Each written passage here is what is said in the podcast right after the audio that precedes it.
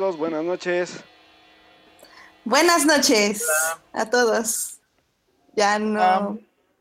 Como ven, tenemos nueva presentación. ¡Bravo! ¡Bravo! Qué bonita presentación. Esto está extraído por ustedes, por- para ustedes, por nuestro gran equipo de Foreigners. Y déjenme, les doy la introducción. Buenas noches a todos, sean bienvenidos a Foreigners, un podcast donde podrán fangirlear, fanboyar, discutir y debatir objetiva y subjetivamente películas, series, libros y todas las cosas geeks nerds que se atraviesen en nuestro camino. Yo soy Edith Sánchez y conmigo se encuentra Alberto.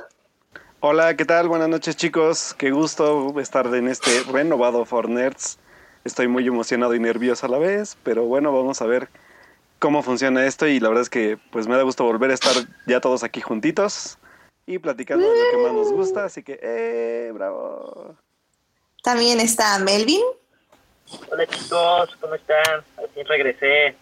¡Uh! Bien, ¡Bienvenido! Y Alf. Alf. Alf. ¿O no? No escuché a Edith presentándome, pero, Alf. pero aquí estoy. Hola. Algo, algo enfermo, pero, pero estamos de vuelta, chavos. Muy ¡Qué bien. Qué emoción.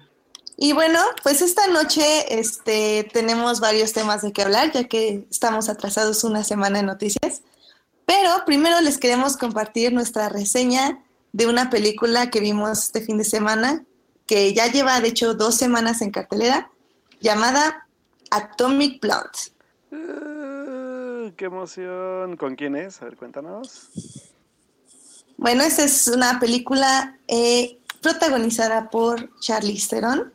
Eh, también tiene como grandes estrellas como por ejemplo Sofía Butela, este, Uh, James McAvoy y eh, uf, son, son muchos. De hecho, es, es un cast bastante, bastante diverso. Y digo, creo que es una película también con muchísima producción, ya que no solo tiene grandes efectos especiales, sino que, bueno, no son grandes efectos especiales, grandes efectos prácticos y un amplio, muy amplio soundtrack. Definitivamente Pero bastante que- amplio, eh, la verdad.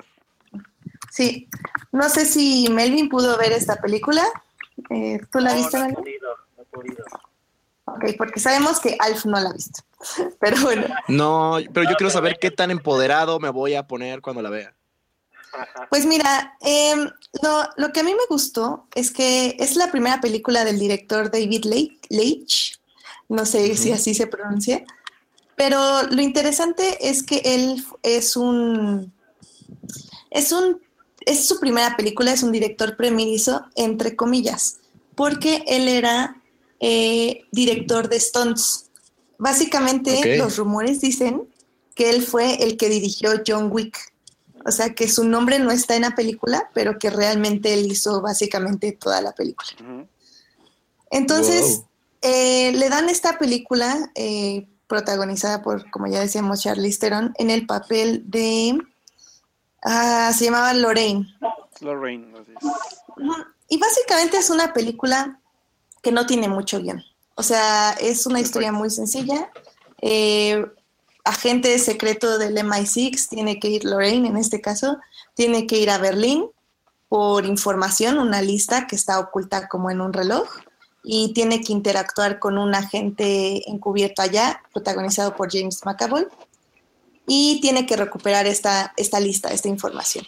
Ya, esa es la historia. Y básicamente no necesitas como saber más acerca de esta película. Lo que está muy interesante es la forma en que está hecha, ya que por ejemplo al inicio básicamente es un videoclip.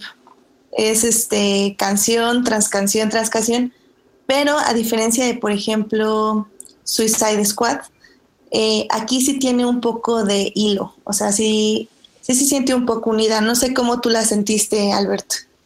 Fíjate que la verdad es que empe- siento que la película empieza para mí bien. Se empieza como en un buen, como, como una buena premisa en cuanto a todo este tema de la Guerra Fría, de, de cómo, porque me gusta sobre todo la parte de cómo empieza, ¿no? Así de, esta no es la clásica película sobre sobre el, el del muro de Berlín. O sea, este es otro tipo de historia, ¿no? Que tiene que ver en, en la época, pero con el aspecto de como de infiltrados, de, de dobles agentes, todo ese tipo de cosas, ¿no? Y empieza bien. Creo que es una buena película en cuanto al inicio, pero para mí se pierde al desarrollo.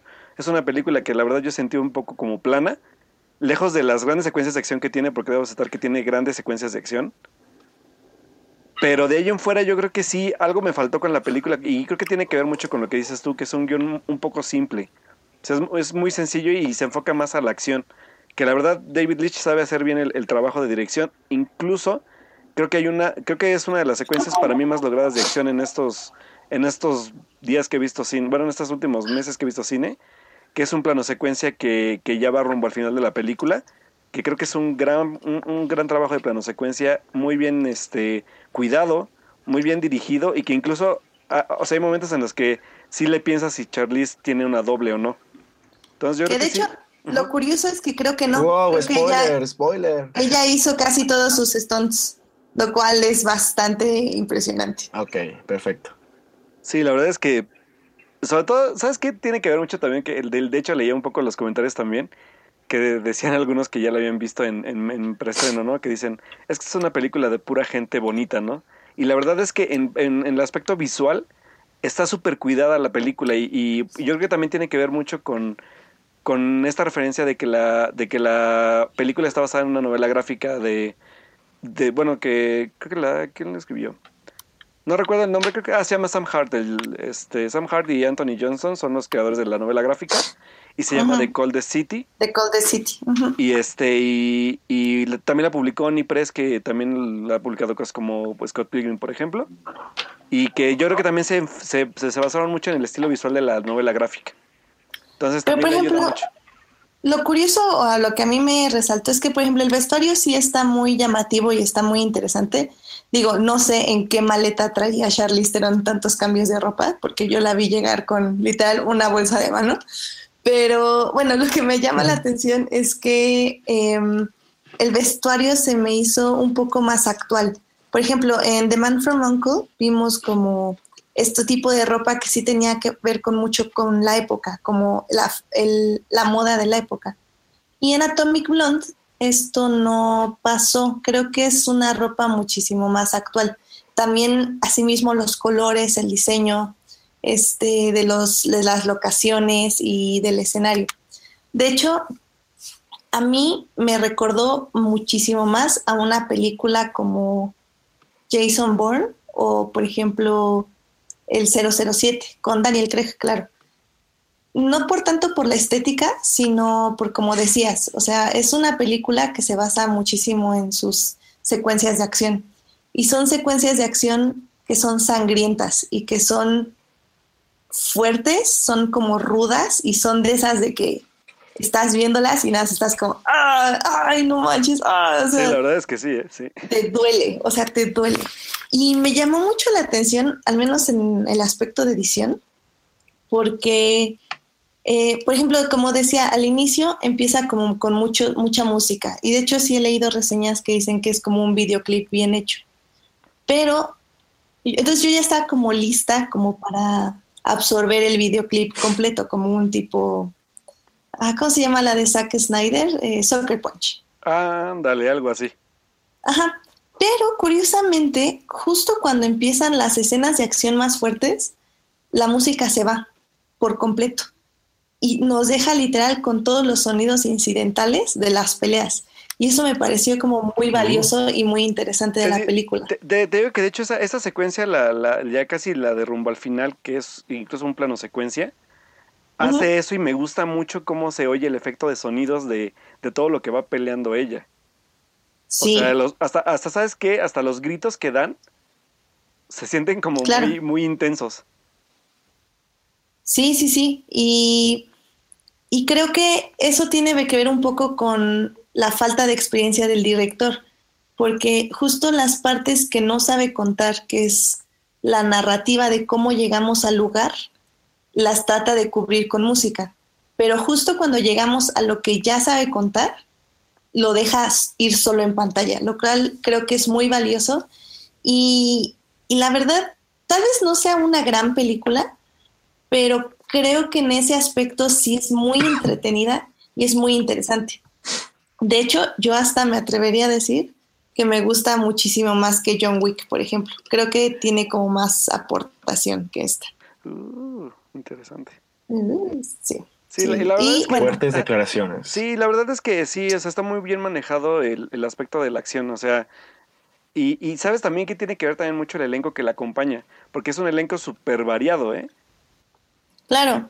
Sobre Digo, todo- James McAvoy nos está ya mostrando que es un... ese- se repite un poco, siento yo, en su papel de Split, Ajá, sí, sí, sí. pero es un buen villano. Es un la, muy la buen verdad villano. es que, o sea, ya con, con Split hemos descubierto que sí tiene como bastante como rango actoral aparte de lo que venía haciendo, ¿no?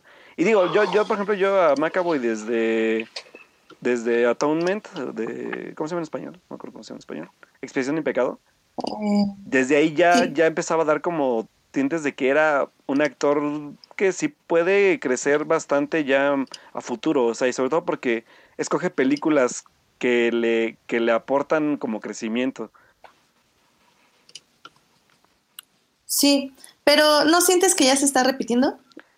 En esta sí un Eh, poco o sea, por ejemplo, este papel, yo creo que también Ajá. sabes qué tiene que ver un poco porque acabamos de ver Split el año pasado. Pero ojalá Sí. que ya no se enfrasque y, y yo digo que sí puede, puede saltar porque de hecho ha hecho bastantes personajes de, o sea, tanto como un- una persona como muy, ¿cómo se puede decir? Como muy tranquila, hasta el villano. Y, y- y digo, con incluso con este, con Split nos enseñó que puede hacer variedad de personajes en una sola película, por ejemplo, ¿no? eh, digo que creo que ahí fue un poco de trampa porque no hizo muchos, realmente fueron tres en, Sí, Como en sí, total durante la película. Cuatro, ¿no? Ajá, sí. Ajá, pero sí, o sea, sí estoy de acuerdo. De hecho, eh, su personaje me gusta mucho en el sentido, en esta película, en el sentido de que sí me voy a ver súper feminista, con permiso, denme mi segmento, este, de que él sí, él sí representa todo lo que es el heteropatriarcado represor. O sea, en el aspecto de que su personaje es muy misógino. Sí, Y tal vez, digo, ¿as- ¿tú sí lo notaste? sí. Sobre todo, muy. ¿sabes con quién? Con el personaje de esta, de esta chica, la. Ay, esta chica que sale en- Sofía en- Butela, Ajá, que es la que sale también en. Ay, Sí. en. ¿Cómo se en La Momia. Y en Kingsman. Salió en La Momia y en Kingsman también, sí, Sí, es de hecho, bueno, yo como no vi la momia, la verdad, pero este sí de la, Ah. lo ubico de Kingsman. Y, y, Sí, en- su personaje se llama Delfín Lacelle. Y, y fíjate que es, es un papel interesante, ¿eh? Y aparte, Sí, no, no es por spoilerles a los chicos que no lo han visto, pero, pero es también esta parte como del, del, del manejo de la sexualidad de- del personaje de las dos. Es bastante interesante, ¿eh? y es, es bastante romántico y Sí, me hecho. gusta porque eh, justo si ponemos a Charlize Theron en esta película como un James Bond, pues sí, ella también tenía que tener a su chica Bond.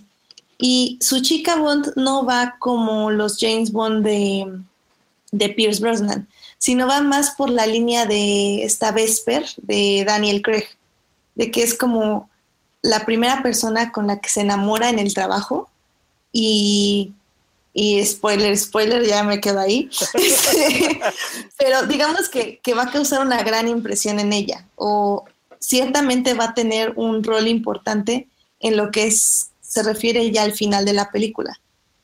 Que por cierto, a mí me sobraron epílogos. O sea, creo que sí tiene varios finales falsos. Sí, Así que aguanten, aguanten un poco el final porque sí, el final sí, es como muy... Como, es que sabes que siento como que es muy... De, hecho la película se me hace muy reiterativa y el final Sí. también como que lo pasa a confirmar porque sí, tú cuando ya crees que se va a acabar sigue como sacando como cerrando círculos de cada personaje. Y el final Y- final se me hizo ya un poco forzado.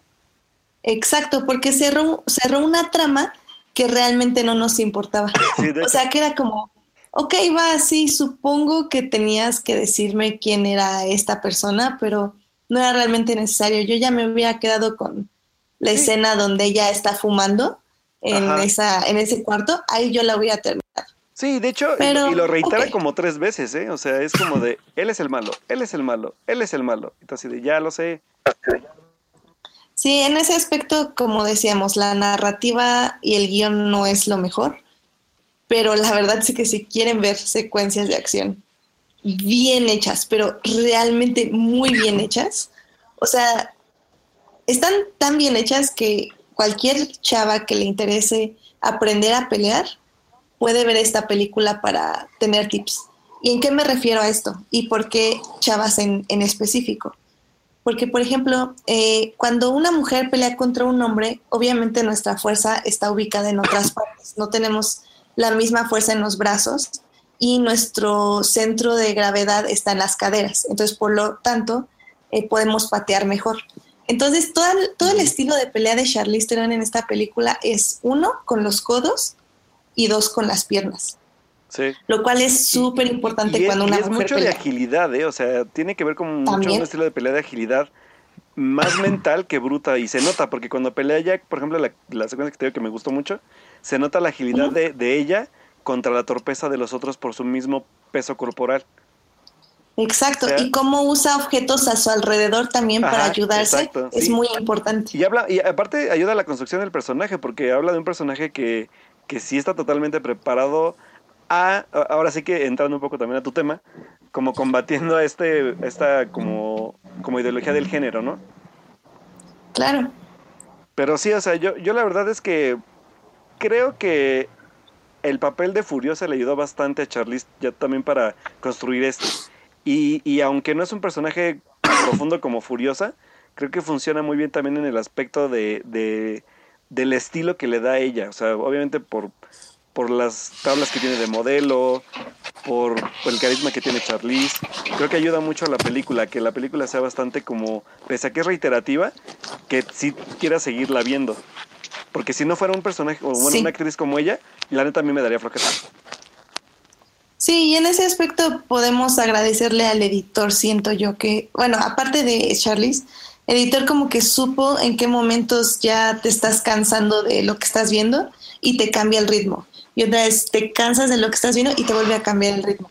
Lo cual falla ya un poco con tanto epílogo, o por eso hay tanto epílogo. Pero como dices, funciona muy bien la película y Charlize lo hace súper bien. Es nuestra presidenta. Charlize para diosa Sí, del mundo. Charlize para presidenta. Uh, sí. Pero bueno, la Pero- verdad es que, que esta, esta que podemos considerarla, todavía es como de verano. Sí, es la última. O sea, sería ya ahora sí el cierre del verano definitivo. Con esta película se cierran las películas del verano extraoficialmente. Sí, porque todavía, todavía que la vi, yo, yo creo que habíamos cerrado con este con Baby Driver, pero no va. No, o sea, de películas de acción. Es que es raro porque, o sea, algunas entran muy temprano como películas del verano, como las que se estrenaron en primavera, básicamente. Y ahorita estamos cerrando con esta, pero luego, luego viene eh, la nueva de Pennywise de, de eso. Entonces es difícil decir cuáles son Bueno, las, porque, que, bueno, las que eh, cierran. Porque con It ya es este, ya vamos a la parte como de Halloween, ¿no? Ya es como, ya es el Ujú. interludio de. Eh, el- la cuenta regresiva del año. Sí, exacto. Entonces ya este, pues ya ahora sí que ya se nos está acabando el año en películas, chavos. Estamos ya casi nada. Ya de aquí parpadeamos y ya estamos en los Globos de Oro y ya de ahí a los Oscars. Pues si quieres, de hecho, podemos ya pasar a series, hablar un poco de lo que vamos a estar viviendo este domingo.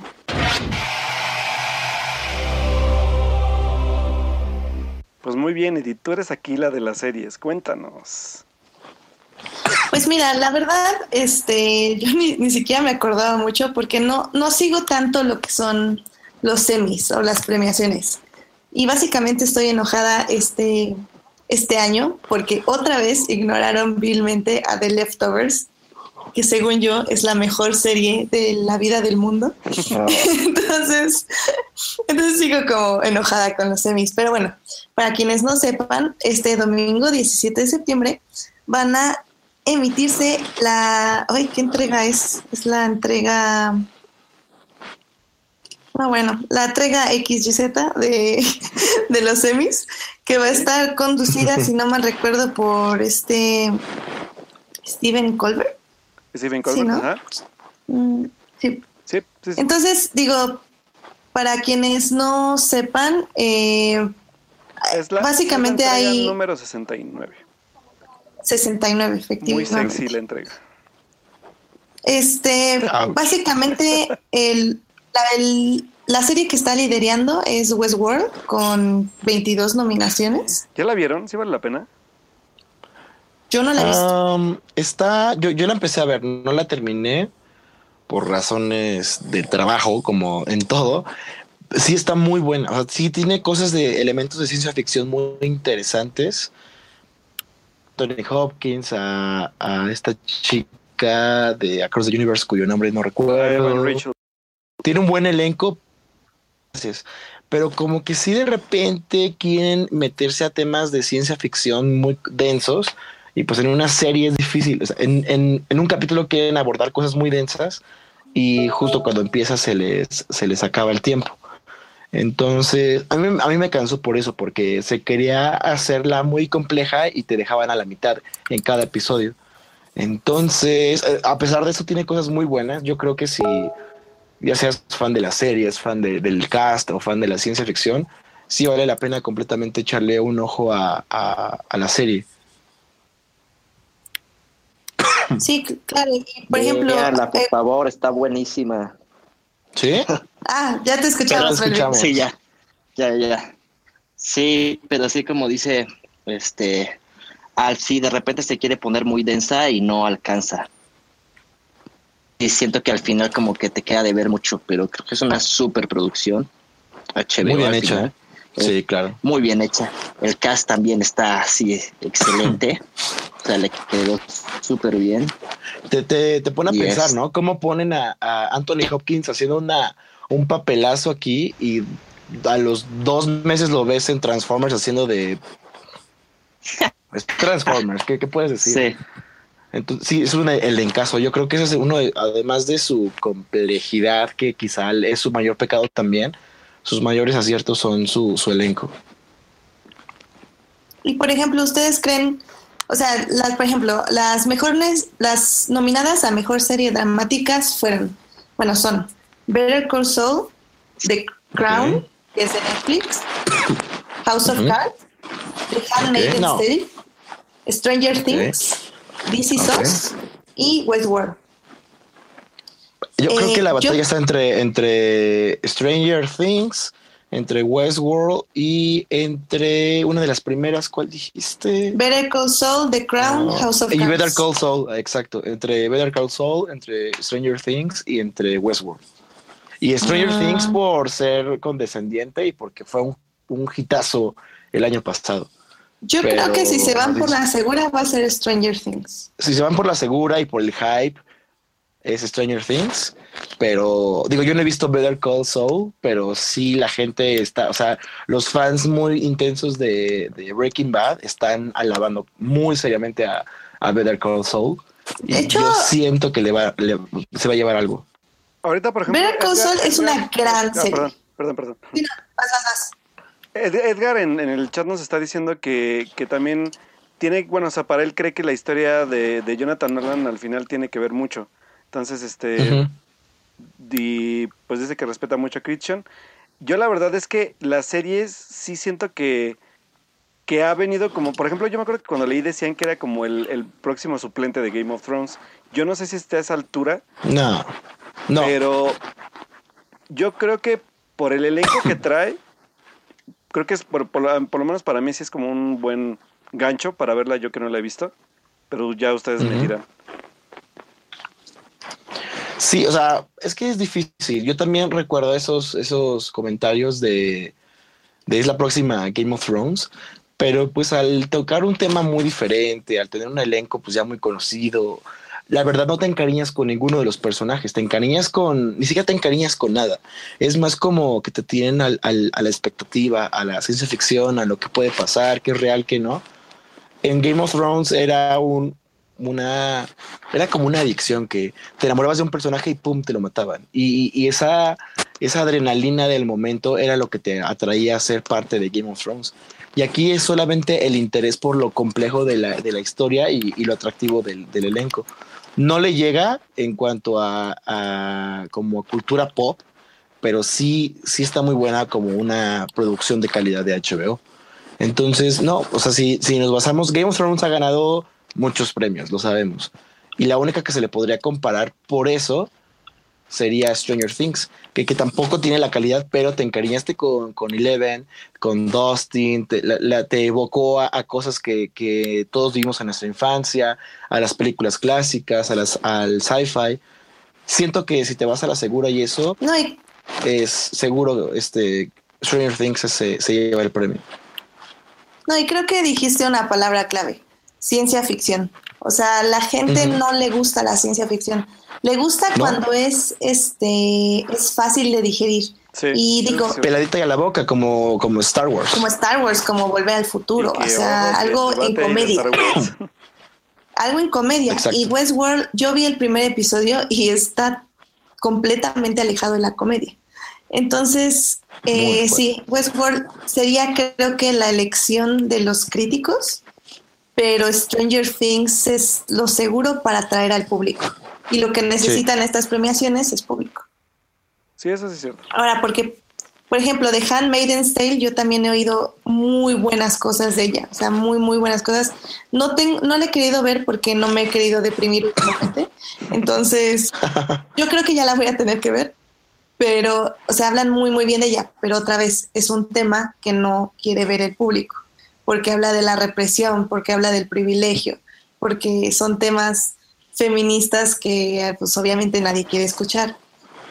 Better Call Saul, por ejemplo, a mí me gusta mucho, mucho, mucho. Es, es una es una clase de cine todos los episodios, de guion, una clase de guion, una clase de fotografía, una clase de edición. O sea, es, es realmente muy, muy buena. Si quieren, en Extraordinaire escribí un artículo sobre ella, este, Shameless Plug, pero eh, es muy buena, pero no tiene el público. Entonces, no, definitivamente no va a ganar. No, y aparte porque igual yo creo que tienen que a ver Console le falló mucho el aspecto de, de contra quién estaba compitiendo, que era contra sí mismo, ¿no? Claro. O sea, contra sí mismo me refiero a que tenía una serie detrás que, que venía con todo, ¿no? Eh, pero, ¿sabes que qué? O sea, clásico. Aparte- Pero se supo, se supo separar muy bien y se supo em, definir con como su propio nicho y su propio ritmo y su propia narrativa. Entonces, en ese aspecto creo que todos los que la hemos visto ya no la identificamos o no la relacionamos, al menos directamente con, Breaking Bad. O sea, la verdad es que ya es una serie muy que ya tiene su ya habla por sí sola y ya tiene su historia por sí sola. Entonces, eso está, eso es interesante. Pero bueno, a ver, les doy nada más rápido las categorías de comedia. Eh, en comedia está Atlanta, Blackish, Master of None, Modern Family, Otra vez, ay no. Silicon Valley, Unbreakable Kimmy Smith y Beep. Y en miniseries está Big Little. Lies, Ajá. Fargo, Ujú. Big Little Lies, Fargo, puta, están buenas. Genius y The The Night Night Of. of. ¿Alguien vio The Night of? Yo creo ¿Alguien vio Genius? No, yo no. No, no. Yo vi, yo vi Genius y está, está buena, sí me gustó. No, Sí, no. Yo la verdad de aquí solo veo Modern Family. Sí, yo veo Modern Family, Creo que, me creo gusta que mucho. Melvin es fan de Fargo, ¿no? ¿Alguien está viendo Fargo también? Fargo no, no la pude, no, no pude empezarla. Algo yo tampoco y la tengo en mi lista, pero Sí, igual. pues, yo que ver por Es que McGregor sea, hay muchas cosas de, que ver. de dos Iwan McGregors. ¿Cómo conseguimos vida, chavos, Sí. para poder ver? Ya sé. Pero si no, si no Ah, este, estoy ¿Ya mal. vieron? No había visto que, No. que están manejando ahora como película de televisión. Es que estoy viendo que dice Outstand- Outstanding Television Movie y estoy viendo que está San Junipero de Black Mirror y está The Ah. Detective de Sherlock. Sobrevalorado. Yo, yo, no, yo no he visto este Black Mirror, pero se me hace raro porque, porque están como, Wow, wow, wow, wow, como wow, mini viejo. películas o como películas de televisión. ¿No has visto Black Mirror? Yo creo que sí. No, no, no. ¿Y cómo no has visto Black Mirror? No Sí, ya manches. sé, Matt, es que me da miedo, la verdad es que me, me- siento que me va a dar paranoia. Sí, de- debería darte miedo, la verdad. le- les voy a contar rápidamente que yo una vez estaba en un, en un junket y tenía que esperar como cuatro horas para la siguiente entrevista y una, una amiga mía me dijo, tienes que ver Black Mirror, vete, este, vete a tu casa, vete a verlo. Y a mí se me hizo fácil empezar a ver, a ver Black Mirror en un Starbucks. No manches. Y no, no, no. El primer capítulo, si, si, alguien, si la gente que nos está escuchando saben de qué va el primer capítulo, El del cerdo. yo lo vi en un Starbucks con alrededor y neta que no podía. Me estaban temblando las manos, estaba sudando de, lo, de la impresión que me dio y de ahí no pude parar. Ya después la- la- las temporadas que hicieron ya con Netflix siento que no están, no tienen el mismo punch de las originales. Eso es un es un pinche show cañón. Eh, neta, es, es, es una de las mejores producciones de ciencia ficción que he visto en, en mi vida nerd. Sí, definitivamente eh, en el momento que pasaron a Netflix, creo que su- subir el número de capítulos no les ayudó. Tal vez tuvieron menos tiempo No. para preparar el guion y, y todo. Digo, la producción sigue siendo increíble, pero definitivamente Black Mirror, el asunto eran los guiones. Y sí, Sí. bajó un poco. Eh, este de San Jupiteiro, por ejemplo, me llama la atención porque mucha gente cree que es romántico cuando al final a mí me da miedo. O sea, me, no, no, no sé, no, no me parece un Es final da feliz. miedo, definitivamente. No, es A que mí, eso- a mí me- se, me, se me hace sobrevalorado ese episodio porque hay muchos Exacto. mejores, Ah, pero al ser una historia de amor, es que tiene todo lo políticamente correcto. Historia de amor, amor lesbiano, eh, amor lesbiano, perdón por el término. Este, fantasía, eh, el morir. eh, o sea, como que le dieron más como por hay que ser políticamente correctos y mostrar una pareja homosexual enfrentando eh, a tanto al mundo como a la ciencia y el tiempo. Cuando hay episodios que son mucho más complejos, mucho mejores. El de el episodio, perdón si no, no lo has visto, Beto. El episodio Ah, de- que de, de la chica a la que se le muere su, su esposo y que busca las. Ese es mil veces mejor que, que San Junipero y que cualquier otra cosa que hayamos visto en ciencia ficción reciente, eh, porque es muy triste. O sea, te, te enseña a lidiar con la pérdida de un ser querido, te enseña a Sí, lidiar no, con no. la aceptación de, de, de qué tan bien está la forma en la que amas. Eh, también el, el episodio este en el que te, en la historia de ti, como- no sé cómo se tradujo, en el que tienes un implante en el ojo que vas grabando todo lo que haces y, y lo, lo puedes regresar. para Claro, donde sale la siguiente doctora. Ajá, la siguiente Doctor Who, exacto. Que fue Robert Downey Jr. el que compró los derechos de esa historia para poder hacer una película eventualmente de lo bueno que es. Siento que San Junipero estuvo como. eh, No, estuvo es bonito, está padre. eh, y, y como lo dices, a mí no me gustó como la historia de amor, pero sí se me hizo muy trágico. O sea, ¿a qué punto podemos llegar en el que deja de ser bonito y se convierte en, en- en algo que debería darte miedo? El, el tener la posibilidad de no morir o morir y, y seguir viviendo una, una ilusión, a mí se me hace terrorífico que pueda llegar a pasar eso, que no estamos muy lejos. Sí, la idea de la eternidad, que a muchos les da este, tranquilidad, pero a otros es como, no manches, ¿no? ¿Quién quiere vivir para siempre? Y, por ejemplo, y si, y si también tienen su vena como capitalista, el capítulo de las bicicletas del, del concurso de, de talentos también es muy fuerte y Ah, también te da a pensar muchas cosas. Em, Ah, sí, sí, sí, el, el del el del- el chico afro- eh, afroamericano y la otra, ¿no? Que viven en- bajo el suelo. Está muy fuerte. Exacto. Está- y y Ese obviamente también ese es de la primera temporada, ¿no? Es el segundo. es el segundo, creo que sí. Híjole, voy a echar un rewatch de, de Black Mirror. Híjole. Sí, yo, yo me lo eché con mi hermana y sí está, está siguen estando cañones los episodios. Están muy cañones. Y la segunda temporada, pues flateó completamente. A mí se me hace muy lenta. Tiene dos, tres que valen la pena. Los capítulos de John Hamm, no sé, el, es, creo que es un especial navideño o algo así. Está súper nefasto. Lástima, Netflix. Uh, Tenías un, una. No, no, no, ese de John Hamm fue el de Navidad, ¿no? El de Navidad, sí. Uy, es- ese estuvo no muy tiene- cañón, ese estuvo padre. Ese estuvo, A mí ese me hizo muy X. No. No. tiene ni pies ni cabeza. Y, y se me hace muy, largo. bien, pero- estuvo muy bien. A ver, voy a tronarme los dedos y vamos a empezar. No, no es cierto. Podemos hacer un especial eventualmente de, de Black Mirror cuando estrene, pero este. Beto, tienes que verla. Sí, me voy a apurar a verla. chistar, tienes que ver Black Mirror. Sí, me voy a apurar Sí, a verla. sí. Para poder Muy bien, hacer un especial de eso. me parece excelente. ¿Qué les parece si eh, vamos a ver los semis, los vamos a comentar el lunes, ya que tengamos como los ganadores y todo esto. Sí. Pero ¿qué les parece si Claro que sí. ya nos vamos a las noticias? Porque estamos muy atrasados de noticias y han pasado muchas cosas estas, estas dos semanas. Uy, hay un buen de hablar. Vamos a las noticias.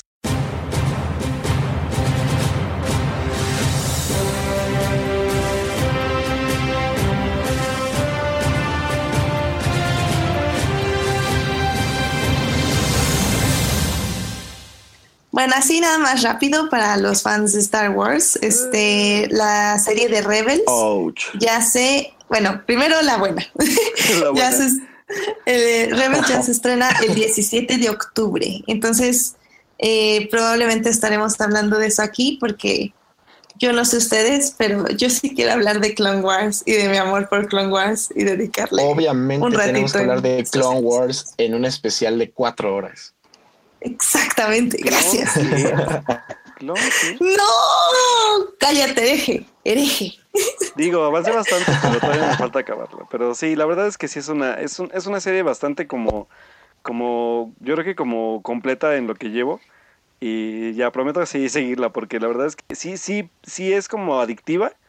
Pero creo que por lo mismo de lo adictiva que es, sí le paré un poco. Pero yo hasta donde llegué, creo que sí me estaba gustando más, yo creo que Clone Wars que Rebels. Rebels se me hace un poco más, ¿cómo decirlo? Un poco más por encimita. Sí, Infantil. Clone Wars, eh, Rebels está hecho para el público infantil, o, o por supuesto. No tiene la complejidad bélica de Clone Wars, ni, ni lo de los personajes, ni el desarrollo de Ahsoka, ni de Obi-Wan, la evolución de Anakin, que se cae en la película del episodio 3, ¿verdad? Pero o sea, Sí, Clone Wars es, muy importante cuando eres Warsy y cuando sabes lo que, lo que le costó a- a- al tío George el, el llevar a cabo su serie animada. Y pues Rebels fue como el, el, el- el aprendizaje de Disney, ¿no? El hacer algo sencillo, irse a la, a la, a la segura. Y pues, obvias razones, duró. ¿Cuánta, cuál, cuál es la última? La cuarta temporada, ¿no? Va a ser la, la final. Cuarta temporada, sí. Justo, o sea, no la Eh, pudieron estirar más porque no les daba. Y el único highlight que va a tener es que se va a unir con elementos de, de Rogue One y pues de esta parte de, de retomar el universo expandido, por así decirlo, y, y regresar al, al capitán, al almirante Throne. O es capitán, bueno, ya no recuerdo. Es- Pero es pues, no, comandante. le, le- Ah, le- le comandante, faltó, le faltó, le faltó punch. El comandante Throne, gracias. Le faltó punch a Rebels. Es bonita, lo- los personajes son memorables. Chopper, yo, yo, yo tengo un Chopper tatuado porque me gustó demasiado el personaje. Este, Ah. Ezra se me hace muy, muy interesante. El Jedi también. Eh, Hera sin duda creo que era uno de los personajes femeninos que más le hacía falta a Star Wars. Sí, de hecho, sí. Pero concuerdo. todos los demás son súper olvidables. Sa- Sabine a mí también me gusta mucho, sobre todo porque ya por fin le Ah, van es la a dar un desarrollo. Pero sí, estoy, estoy de acuerdo. Si algo peca Rebels es que no va hasta las últimas consecuencias. Como yo ya lo había dicho algunas veces, este, si Clone Wars iba de, de la esperanza al- al lado oscuro de la fuerza, Rebels tenía que ir del lado oscuro de la fuerza Sí, llegar no hasta a New Hope, exactamente. Exacto. Y no lo hace. Al final del día, desde la primera temporada es diversión, fiesta y todo. Eh, al final de la segunda sí iban a ir por algo oscuro, pero no se atrevieron. Y eso creo que me dio más coraje que otra cosa en, en la tercera temporada. Pero bueno, ya hablaremos de eso la después. tercera temporada.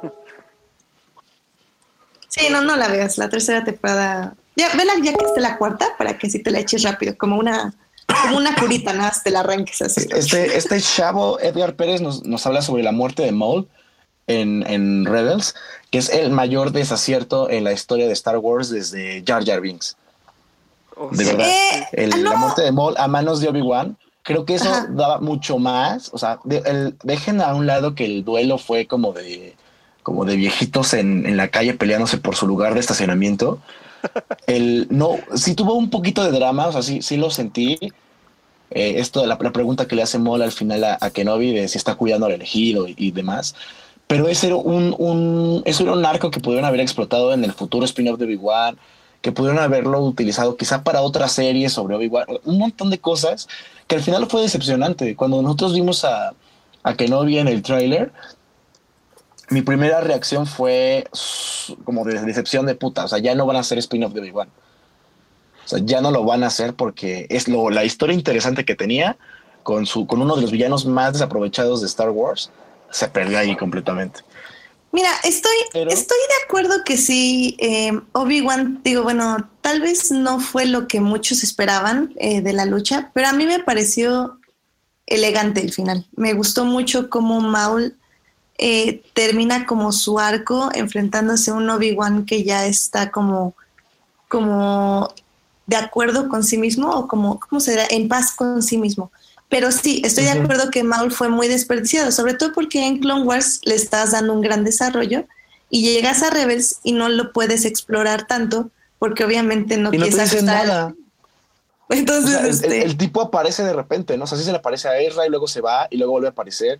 O sea, no te explica nada. Yo siento que, que Maul, a mí, por ejemplo, yo, yo tenía que 7, 5 años cuando salió el episodio 1 y a mí me encantaba ese personaje. O sea, yo tenía una sudadera de Darth Maul, tenía una máscara, tenía el sable y, y verlo morir ahí partiéndolo a la mitad como si fuera el lechón fue muy decepcionante. Y después tienes al Conde Dooku, que sí, era Christopher Lee, y es un super actorazo y eso, pero el Conde Dooku nunca parece una amenaza real en la película hasta que ya lo ves en Clone Wars, que es un burócrata, que es una persona con influencia. sí, sí, sí. Ahí sí es un villano. Y luego llegas a Grievous y es, pues, es una explosión de, de emociones, ¿no? Es un robot gigantesco con cuatro brazos y hables de luz, lucecitas, piu, piu, piu. Pero yo creo que Darth Maul tenía muchísimo más. Ay, ya me enojé. Ya me enojé. Sigan ustedes, chicos. Ya me enojé. Bueno, vamos a, vamos a enojarnos bien. Lo bueno de esto es que ya se va a acabar, estrena el 16 de octubre, es la última temporada. Ya sé a que se acaba la Hablaremos de ello más. Y vamos a ver pues en qué, en qué acaba ese arco de personajes, porque sí, hay, como dices tú, al final de cuentas hay personajes que se me hacen muy interesantes, pero hay otros que sí de plano para el olvido, ¿no? Entonces, este... Ezra es Snoke. Eh, ¡Spoiler! Team Throne. Throne lives forever. Trump para presidente de la galaxia. Perdón, Bueno, para emperador. Pero va- vamos a enojarnos de verdad, porque la semana pasada Ah, anunciaron no, no, que no, la no, no, no. novena parte de las películas de Star Wars ha cambiado, más bien ha despedido a otro director. Esta es la Oh. segunda. ¿Qué pasa? La segunda. Fíjate Patty que- Jenkins para directora. Que, que ¿Qué? leyendo comenten, comenten, comenten ustedes, comenten ustedes y ya ahorita yo saco mi bilis porque qué pedo.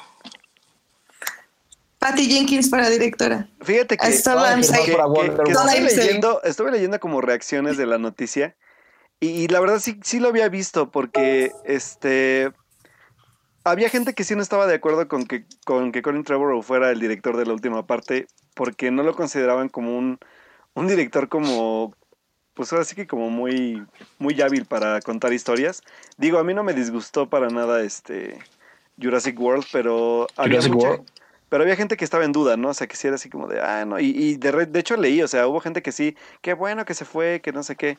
Pero lejos de, de que sea buen director o no, aquí lo que, me, lo que me preocupa es lo que siempre hemos estado platicando, que es este como, como, según este tipo de, de declaración de arriesgue que según da Lucasfilms o incluso Marvel cuando están con Disney, y de repente, pum, algo pasa. O sea, pero ¿qué es lo que pasa? Que se muere como la relación entre estos, estos dos como, como enlaces, ¿no? Entre, entre lo que es la productora y, y el director. O sea, ¿qué, qué, qué, El amor se acaba, Alberto. Sí, como Temo decírtelo. No sé qué. O sea, lamento decirlo a, a estas alturas de tu vida y de tu edad, pero el amor se acaba. ¿no? Para siempre. no es cierto, la tele, mis, este, los fanfictions y Tumblr no me están mintiendo. El amor es para siempre. No, entonces, Miren, yo creo que no debería ser, no, no debería ser una noticia que nos sorprenda. No, no es preocupante porque si te, si te echas un vistazo, si eches un vistazo a la historia de Star Wars, siempre han tenido problemas con la dirección. Vete a, a- a New Hope. Lucas la dirige porque obviamente es su película, pero en la siguiente no tiene quien, quien la dirija y está busca y busca y busca y nadie se, nadie se anima porque es un proyectazo. Entonces va con uno de sus maestros de universidad y le dice, oye, hazme el paro y el maestro a regañadientes acepta. Tuvieron broncas, pero al final Lucas humildemente acepta que su maestro es mucho más cabrón para dirigir y nos entregan el joyón que es eh, Empire Strikes Back. Luego contrata a este Donadie para hacer eh, Return of the Jedi, cuyo nombre no recuerdo, pero lo estoy googleando en este momento porque millennial. Y al final, al final de cuentas se llama Richard Marquand.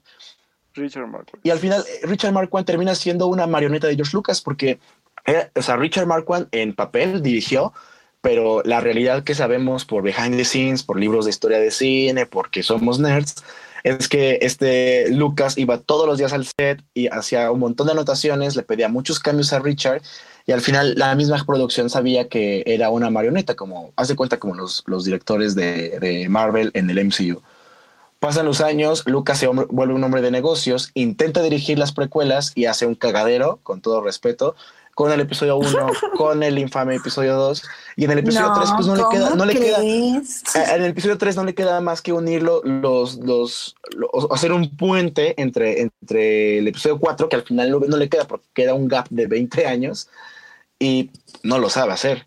Luego pasa a la dirección de una serie live action de Cazarrecompensas de 20 episodios y nunca lo logra concretar porque es muy, es muy costoso, es muy difícil, etc.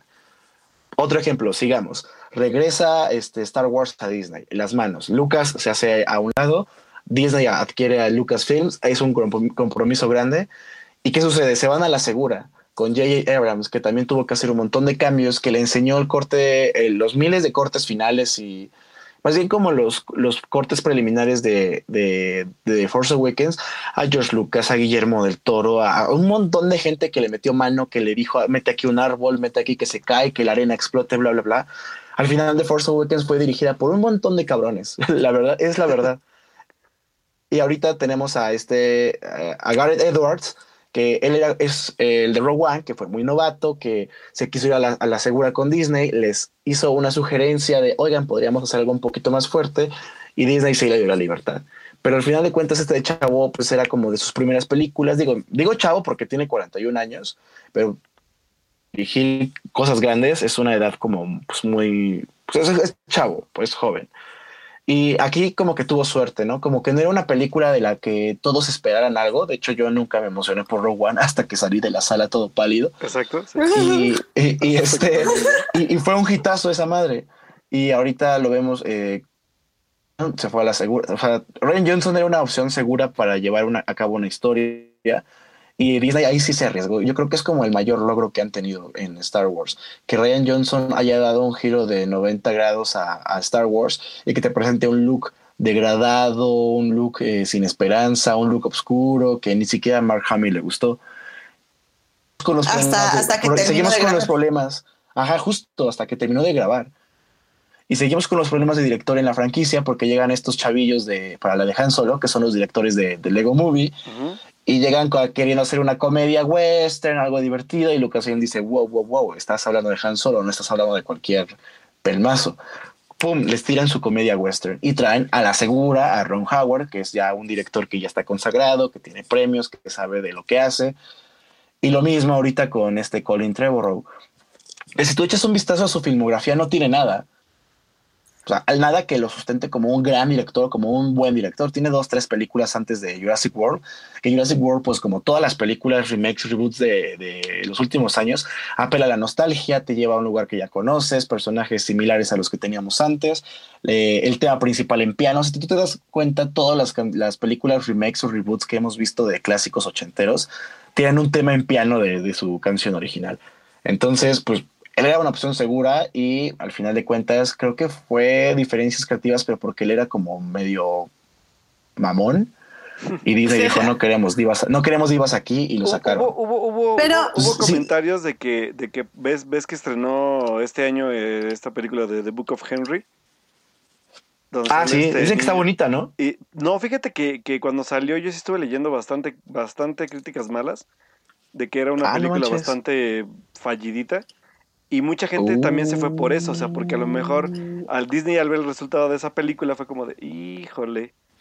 Pero obviamente ese, ese es el rumor, pero sí hay gente que lo, que lo rumorea, ¿no? O sea, como de, y si fue The Book of Henry como la, como la pistola que mató a Colin Trevorrow para dirigir la película, Puede ser, quién Ah, sabe. ahí te va otra. La, la película de Boba Fett estaba, era un hecho. Y la iba a dirigir el güey que hizo la, la de los cuatro fantásticos. No recuerdo su nombre, Ah, pero, no, bueno, sí. Pero soy millennial y este lo estoy googleando. Pero eh, el rumor aquí, el, el chisme, el chisme de, de Star Wars. Ay, güey, el director es. Denme un segundo. Bueno, el asunto es que aquí Josh Trank, el que hizo la otra película Josh esa Trank, de ajá. los, ajá, de los chiquillos adolescentes que tienen poderes. Josh Trank, eh, el rumor en el set de Fantastic Four es que se agarró, se iba a agarrar a golpes con el protagonista este Miles Teller, el de, el de Whiplash, Sí. porque no congeniaban, porque el director llegaba tarde, No, porque y, te Miles acuerdas Teller que, no, no le ¿te acuerdas que, gustaba. que hubo un hubo un mega escandalazo por eso, porque hubo hasta un video, ¿te acuerdas? Ajá, exactamente. Sí, es y por eso se retrasó la película y por eso es tan fallida, porque tiene, o sea, a la, a la mitad hay como cortes, saltos en el tiempo. En una parte la, la esta chica, eh, Sue esta. Kate, eh, Kate Mara Sue Storm tiene una peluca, en otra la tiene la peluca de diferente color. La película es pésima, tiene 4.3 en, en, en, en IMDB. Y cuando iban a anunciar en una celebration de Star Wars la película de Boba Fett dirigida por Josh Trank, te lo juro, eso es lo que, lo que yo sé de, de fuentes confiables. Que saliera este güey al panel de directores, llegó el Kathleen Kennedy y le dijo, ¿sabes qué? Este, se cancela el proyecto, no podemos trabajar con, contigo, lo, lo sentimos, y no se ha hecho ningún comunicado, no se ha hecho nada oficial, así que bye bye, baby. No Así- manches, qué así, loco. así de cabrón estuvo cinco minutos antes de que el güey saliera al panel, que fue la vez que presentaron el primer como teaser de, de Rogue One, que era este, eran como ruidos de, de, de soldados peleando. Y creo que al final salió la estrella de la muerte, o no, no sé, al- algo que, que no salió para todo el público. Ah, sí, Pero así, era- así ajá, siempre ha sido Star Wars. Siempre ha muerte. tenido. Siempre ha tenido problemas con sus directores de Star Wars desde el principio, desde Lucas hasta Trevorrow. Es una franquicia que tiene ese problema, que es tan importante que no se le puede soltar a cualquiera. Pero, a ver, Aquí, ustedes, aquí el escándalo, perdón, creo Sí. que es que como a Disney le ha ido también con Marvel, pues hay una pequeña falla y a todo el mundo enloquece, ¿no? De, ah, le está yendo mal, van a, van a morir y ya no van a tener el éxito de siempre. Pero no es así, eso es algo que siempre ha sucedido y que tal vez va a seguir sucediendo. Tienen que confiar en la visión de sus, de sus directores. Pero, Pero fíjate todos sabemos que así no funciona el mundo. Que con Colin no me preocupa tanto por el aspecto de que es una película que todavía está en trabajos de, de como de como proceso de producción, pero en el, Ujú, el de guion caso, incluso. el caso, sí, de hecho el guion, porque se supone que también por ahí Y corría, es que- corrían unos chismes de que también se había contratado a un guion, un guionista aparte para que le ayudara a Trevor Rowe porque no acababa el guion y ya habían varios tratamientos y no lo acababa. Entonces, no, y es Sí, que no, también, no o sea, también no creen que tiene algo que ver que se le muere la que es, iba a ser la protagonista de su película y Disney le pide cambios en que un mes, dos meses. Bueno, no, ya, ¿cuándo murió esta eh, Carrie Fisher? en, en diciembre del 27, 28. Diciembre. Entonces ya llevamos nueve meses y tal vez él no ha podido sacar una nueva historia y esa es la razón de su despido, tal vez. Mm, Pues sí, puede ser. O sea, pero, o sea, por ejemplo, lo que ellos dicen es que eh, Ca- Carrie Fisher era la protagonista del episodio final, que era así Eso. como Han Solo lo fue en, el, en, en The Force Awakens y Luke en esta, pues se te muere la protagonista y ¿qué haces? O sea, sí, sí es un factor importante, pero tuvieron tiempo porque ella, ella muere a finales de diciembre y la reunión para empezar a, a reescribir el, el guion creo que fue por mayo, junio. O sea, ya una, una reunión oficial en el que se iba a cambiar como todo el futuro canon.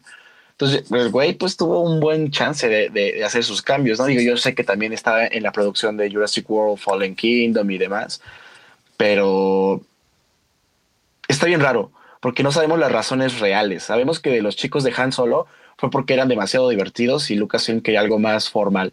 Pero de este güey no sabemos nada, no sabemos si quería hacer un, un drama, si quería hacer una comedia, o sea, no, no sabemos realmente las razones genuinas de su despido claro. y eventualmente van a salir. Apenas están saliendo los, los dichos de que el güey era, era payaso, que no, no trabajaba bien en equipo, etcétera. Pero pues todo queda en chismes o en rumores. Sí, y aparte, este, también como, o sea, aquí lo preocupante no es, o sea, te digo que, cuando me cuentas con el episodio 9 no me, no me preocupa porque es una película que apenas está como en el proceso de creación. Pero si comparo yo con Han Solo, que fue una película que ya estaba en producción y que te quitan a los directores de... Estaba a la mitad, güey. O sea, ¿cómo, cómo, cómo? Eso sí es más preocupante, yo creo, que, que pase con, con una película que apenas está, que está produciéndose, ¿no? Sí. Y bueno, pues yo creo que con eso cerramos este tema porque Nos vamos digo a hasta que hasta la que ajá, sí, porque hasta que nos anuncien el reemplazo y que ya nos aseguren que hay un guion escrito, realmente nada es seguro y, y ya estamos viendo que nada es seguro literal hasta que la película sale en cines, porque hasta Rogue One tuvo reshoots de último minuto. Claro. A Entonces, ver, así- más, la pregunta aquí sería, y a los que nos están escuchando, y a ustedes también aquí, y a todos nosotros, sus apuestas para ver quién dirige el último episodio. Patty Jenkins, ah, ja, ja, ja, no, no es cierto. O sea, estaría Eh, el, padre el- que- el contendiente, el contendiente principal era Ryan Johnson, pero hoy en la mañana salió un video en el que él se auto, Sí, sí. Auto- o sea, se, se quita, se quita Sí. de, de la posibilidad y dice, yo, yo quiero ver lo que va a ser el nuevo director como espectador y bla, bla, bla. Habían dicho que J.J. Abrams, pero nah, o sea, nah, ya sé, sería el mayor error. ¿Para qué lo traes de vuelta? ¿Para hacerte otro soft remake? Nah, pues Por nah. ahí, por ahí se corrió el rumor la semana que se anunció la salida de Colin Trevorrow que podría ser que Lucas empezara con pláticas con Steven Spielberg para dirigir. Suena descabellado, Nah. pero no imposible. Así que Él siempre ha querido, él siempre ha querido dirigir una de Star Wars, pero nada, es demasiado, es demasiada mantequilla para poco pan ese güey. Sí, no, definitivamente. Pues bueno, ya habrá que ver. Pero pues bueno, sí, sí. Es la encuesta bien de la semana. ¿Quién les gustaría para director de Star Wars 9? Sí, Guillermo del Toro. Ah, Ah, sí. No, para Guillermo que- del Toro para el spin-off de the Hutt. proyecto. Para el 2025. Este, Oigan, Star es Wars. cierto, yo ahorita que estamos hablando de Guillermo del Toro, que la verdad sí quiero hacer como, como, como aplaudir Oye, también sí. el logro, porque Guillermo del Toro se llevó en este Bravo. último festival de Venecia el León de Oro por su película The Shape of, of Water.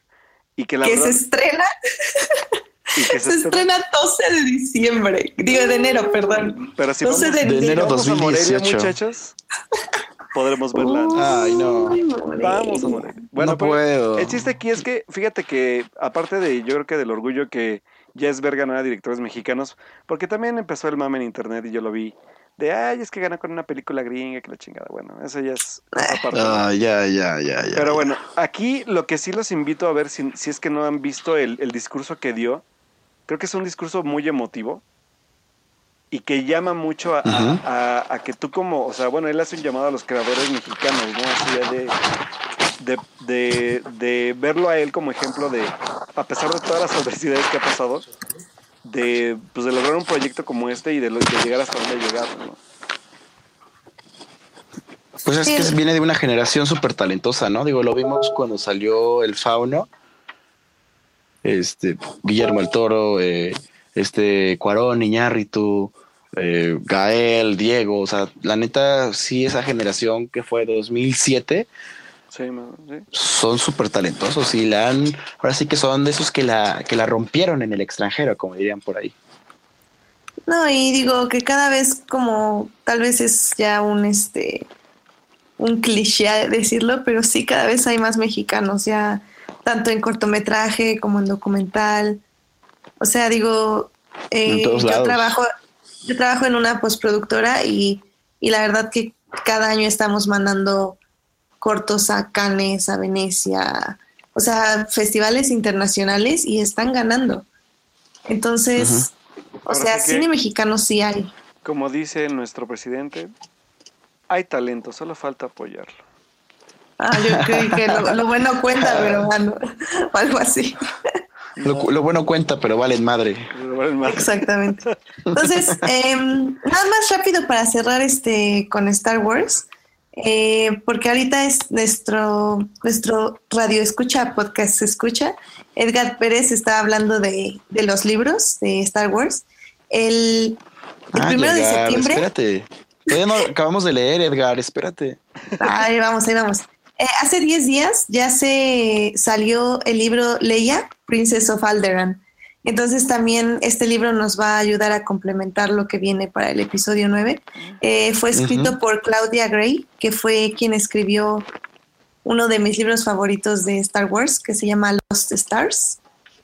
Entonces, por si quieren, son de los completistas que ya están buscando los siguientes libros, pues ya está, ya, ya debe estar a la venta y por otros medios, como quien dice. Entonces, este, También salió, Pues, también salió Fasma, ¿no? Eso, eso no se escuchó aquí. eh, Phasma fue, pero hace ya como unas semanas igual. Que, dice, dice, dice Wow. este Alberto que siempre nos está escuchando que dice que, que dirija la otra de Star Wars que la dirija Damien Chazelle. Ay, no. Para Sale que bye. Para que salgan Sale cantando bye. todos. Oh, bueno. Oye, estaría chido ver un musical de Star Wars. A mí sí me gustaría. Ah, de hecho, Fasma también se estrenó el mismo día. Tienes toda la razón. Fasma, primero de septiembre. Y está dirigida por, digo, está escrita por Delilah Dawson. que se ve que tiene también algún background de escribir cosas de Star Wars. Entonces, Es súper ñoña y estaba súper emocionada por, por el, el chance de, de escribir esa. Yo, yo vi una entrevista que le hicieron en, en la Celebration y estaba súper emocionada porque la hayan involucrado en ya en ser parte pesada de, del universo, del nuevo canon de, de- de Star Wars.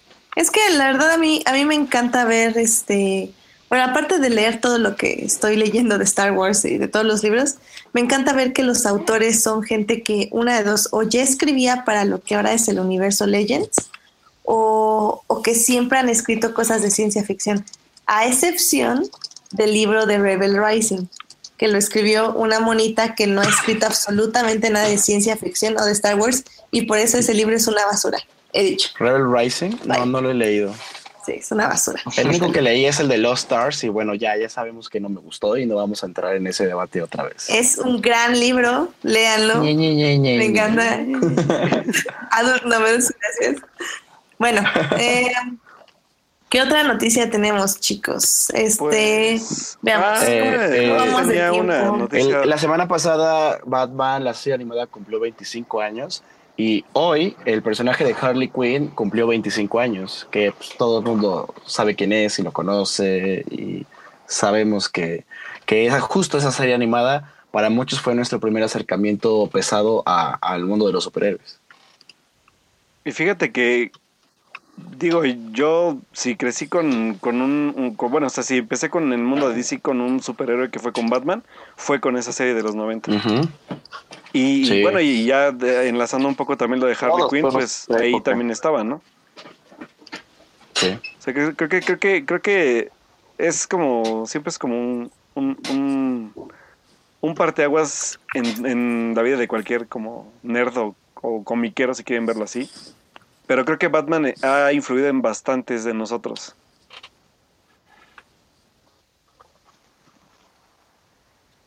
O bueno, no sé con ustedes quién fue, por ejemplo, os digo, conmigo sí fue Batman. Ah, pues Sí, a mí también eh, fue Batman. um, fue un poco Batman igual, pero Y más como por eh, que me lo heredaron. O sea, mi papá era muy fan de Batman, pero pero no, no, o sea, no sé. Creo que me relaciono más con las caricaturas que vi de Spider-Man, por ejemplo. No, yo sí fui primero con, con las Animated Series, fíjate. Ya, Batman- ya Spider-Man de que pasaba en Fox Kids ya era como de... Ya fue como dos años después, yo creo. Sí, y la, la de X-Men, ¿se acuerdan? También. Uh, sí. también era muy buena. Era muy buena. Sí, la verdad es que sí. Sí, hubo crossover entre X-Men y Spider-Man. Sí, sí, claro. Oye, es cierto. No me acordaba de ese crossover. Sí, sí. Con Wolverine, creo que fue. Se pasó a Con Spider-Man o algo así. Ajá. Con Lobezno. Lo ves, ¿no? Lo ves, ¿no? A todo gas. Bueno, chicos, ¿qué les parece si ya para tener como un último tema, eh, este tenemos, viene el 15 de septiembre. Mi cumpleaños. Es ¿Cumpleaños de cierto, Alf? es cumpleaños de Alf. Sí. Qué triste que nadie lo va a No. pelar porque todos vamos a estar tomando y comiendo comida mexicana. Pozole Qué y antojitos y postres. Qué ¿Qué se siente celebrar tu cumpleaños el cámara. 15? Ay, pues ya te imaginarás. Fiestas con pozole, pasteles con, en vez de un Darth Vader había un charro o un chile o una bandera. Pero pues ya 25 años ya me acostumbré. Wow. Ay, 25 años, bebé. Qué bonito. Todavía. sí, sí. Oh. Sí. Recuerdo esa época. Pero bueno, em, estábamos pensando, chicos, este, darle al público un Ujú. top 3 para que, para que, digo, si, si se sienten como con ganas de revisar el cine mexicano, ¿ustedes qué les recomendarían a nuestros queridos o de escuchas radio? Ay, pues muchas cosas. Uh. A ver, a ver. Queremos como que les gustan tres, las más importantes para ustedes. Pero, o sea, personalmente o a nivel cultural. Ah, No, personal, personal. Yo, yo creo que personal. Sí, Porque sí, digo, a nivel cultural, pues, yo creo que hay varias. Sí, a ver, Muy empieza, a empiezas. ver. ¿Quién? ¿Quién empieza? Melvin. Ah, yo, no, no, no. Yo no, yo no, yo no. Ustedes, ustedes. Ah, no le ver, huyas. Edith. Bueno, Edith. bueno, yo, yo empiezo. Va, va, va. Em, por ejemplo, a mí, o sea, el cine mexicano, obviamente sí hemos crecido con él y todo, pero creo que eh, justo eh, cuando estudiaba, estudiaba cine, nuestra querida profesora de cine mexicano, la primera película que me puso fue como, bueno, que nos puso, porque fue a Melvin y a mí, em, como que sí me gustó mucho y como que me dio como esta sentido y esta idea de que el cine mexicano era algo más de lo que veía en la tele, que era básicamente telenovelas. Entonces, a mí, por ejemplo, una de las películas que me marcó mucho fue la de El esqueleto de la señora Morales. Buenísima. Este, sí, eh, creo que es una de las películas como que marcan eh, como toda esta eh, esta cultura como que tenemos entre el suspenso, la superstición, como que el am, ¿cómo se dirá? Como el- la conspiración que tenemos contra la vida, no sé. Eh, siempre me gustó mucho. Esta película está dirigida por Rogelio A. González, que digo, hizo también como mil millones de películas, eh, de las cuales, ah, porque digo, el público no lo sabe, pero yo ahorita me dedico en parte a restaurar cine mexicano antiguo. Y la verdad es que yo nunca había visto tanto cine mexicano como lo he visto estos últimos 3, 4 años. Y, y es el cine mexicano, sobre todo de la época de oro, de lo que va de los 50, 60, es muy, muy, muy interesante. Y teníamos, por ejemplo, nuestro Batman, teníamos lo que era el, este, ay, el látigo negro. Látigo negro que era un, este, un hacendado que por las noches se vestía así como Batman, literal, se llevaba en su caballo negro y con su látigo este, atacaba al mal y tenía su Robin, que era básicamente un, un, ya saben, el típico gordito de sombrero y que iba y le traía las cosas y todo. Entonces, hay muchas cosas. Eh, por ejemplo, eh, una, la película que en mi casa no falta y que vemos casi literalmente todos los años, que es Escuela de Vagabundos. Uy, película. Digo, sí, yo, yo me voy a ir ahorita por puras clásicas porque Escuela de Vagabundos es como lo máximo. Obviamente, si de esta época pueden olvidar todo lo que es el machismo y el sexismo, la pueden disfrutar mucho. porque sí, es, es demasiado. Por ejemplo, también me volví muy fan de este Luis Aguilar, pero sobre todo estas, estos años que he estado restaurando cine, descubrí a Silvia Pinal. Y sí. Silvia Pinal, o sea, todas las películas que hizo en blanco y negro, básicamente antes de los 60 eh, sí, 60 más o menos, híjole, eran súper mega feministas. O sea, yo, yo las veo y digo, Dios, ¿cómo pudo ¿Dónde sacar quedó esto? esta mujer? No, deja eso. O sea, al final me, me- me da mucha risa porque al final decía como, ok, olviden la película, ya me casé y ya, soy, soy feliz. Era como un final como para que la dejaran hacer toda la película anterior. Entonces, no sé, soy como muy, muy fan de Silvia Pinal y, y creo que ahorita si quieren les busco unas que les puedo como recomendar. Unas escenitas ahí, Mientras- ¿no? ¿Unas qué? Unas escena- escenitas las que se echaba Silvia Pinal. Sí, vaya. Unas cenitas, ¿eh? Pero, pero bueno, sus recomendaciones. Yo me fui mucho por No, cine y de la está época bien de porque, ¿sabes, ¿sabes qué me gusta de aparte de tu recomendación? Que, que obviamente sí, mm, ¿cómo decirlo?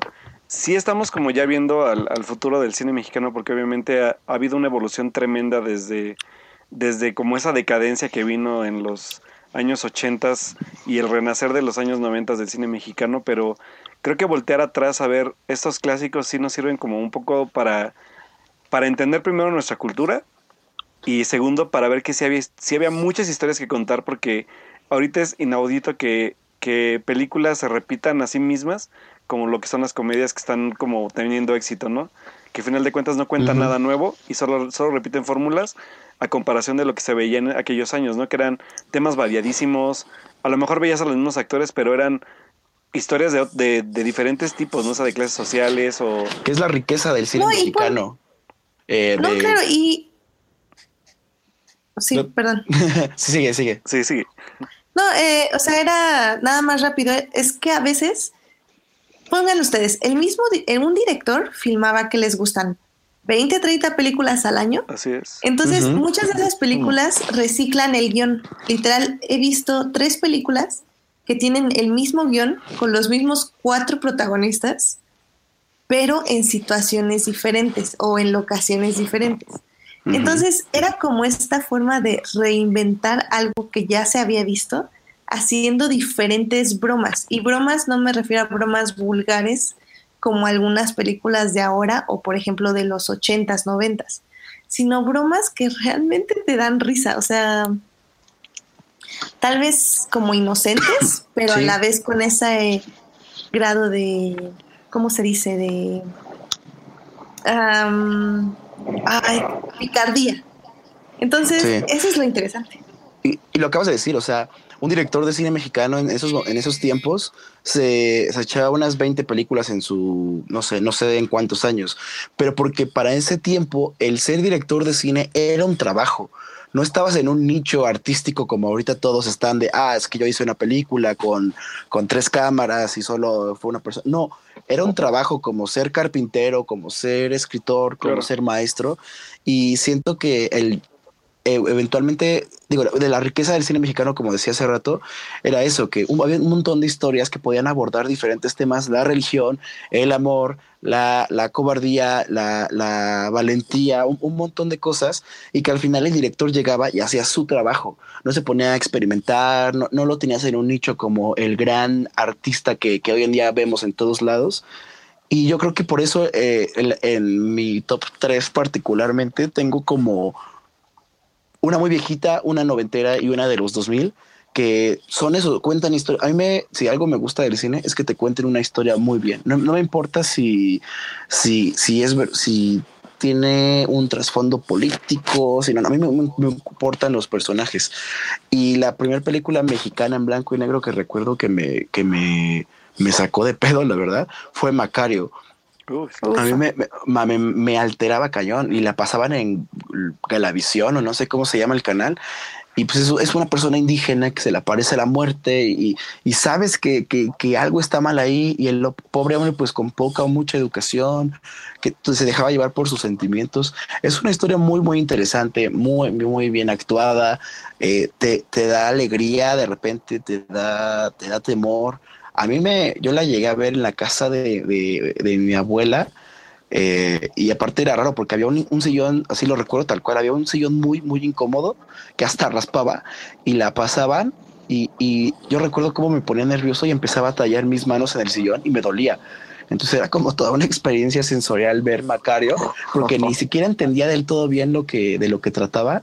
Y pues ahí estaba pegado viendo cómo este pobre indígena se le aparecía la muerte. Después creo que en mi siguiente top tengo que darle este honor a quien honor merece. Y sí va este Cronos de, de este del, Uf, del- también. del gordito, que también es un peliculón que, que te altera, que yo creo que a partir de ahí está ya Guillermo del Toro ya estaba definiendo completamente su estilo visual. Es una historia muy interesante, te, te, te impacta y, y, el saber que es una película hecha por un mexicano, pero hecha en México también. ¿Sabes? ¿Y sabes saca qué creo?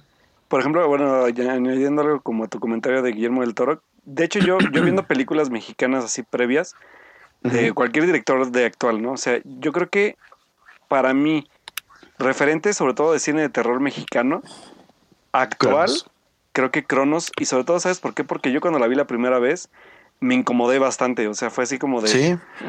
¿Qué es esto? O sea, esto yo nunca lo había visto, ¿no? Y es, y es una película muy, a mí se me hace muy densa, pero también a la vez está filmada, pero, o sea, no sé, hermosamente, ¿no? O sea, no, no sé describirlo de otra forma. O sea, creo que del Ahí se...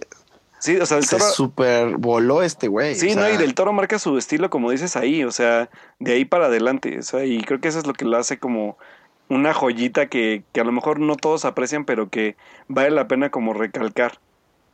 No, y es que como dices, o sea, del discurso que dio esta semana, donde dice, eh, no muchos eh, te dejan hacer cine del que estás enamorado o algo así, pero yo me enamoré de los monstruos y es lo que siempre he querido hacer. Así es. Exacto. Y tú cuando ves Cronos dices, esto es cine mexicano, esto se puede hacer aquí en México y te das cuenta de eso, o sea que, que con lo que tengas y con como puedas, puedes sacar adelante una historia así y seguir impactando. Sí, es, es bien interesante porque Guillermo del Toro, pues, o sea, todos sabemos que su carrera se basa en proyectos que nunca hizo y proyectos cancelados.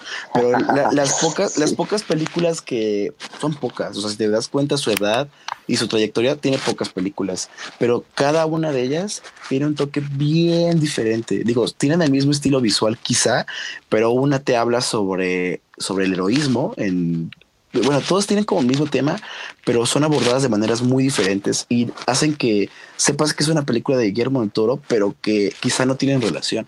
Creo que Pacific Rim fue como su, el, su testimonio de decir, sé contarte cosas bonitas, pero también te partir la madre en una película de acción. El laberinto del fauno fue un, cuento de hadas hermoso que nunca antes había visto.